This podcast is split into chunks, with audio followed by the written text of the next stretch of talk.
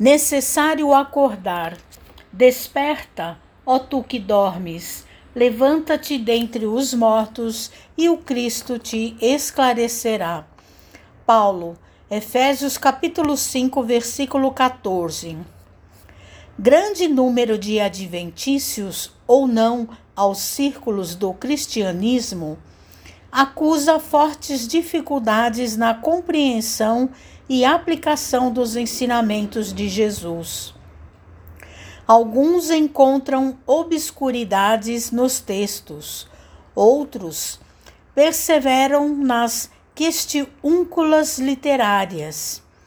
Inquietam-se, protestam e rejeitam o pão divino pelo envoltório humano de que necessitou para preservar-se na terra.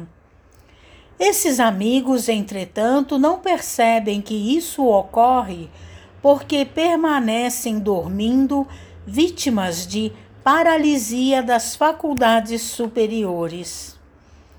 Na maioria das ocasiões, os convites divinos passam por eles sugestivos e santificantes.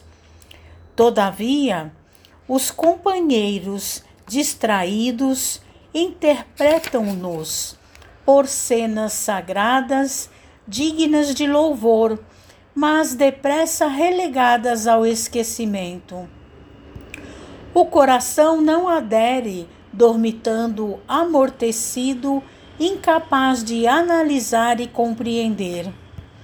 A criatura necessita indagar de si mesma o que faz, o que deseja, a que propósito atende e a que finalidade se destina.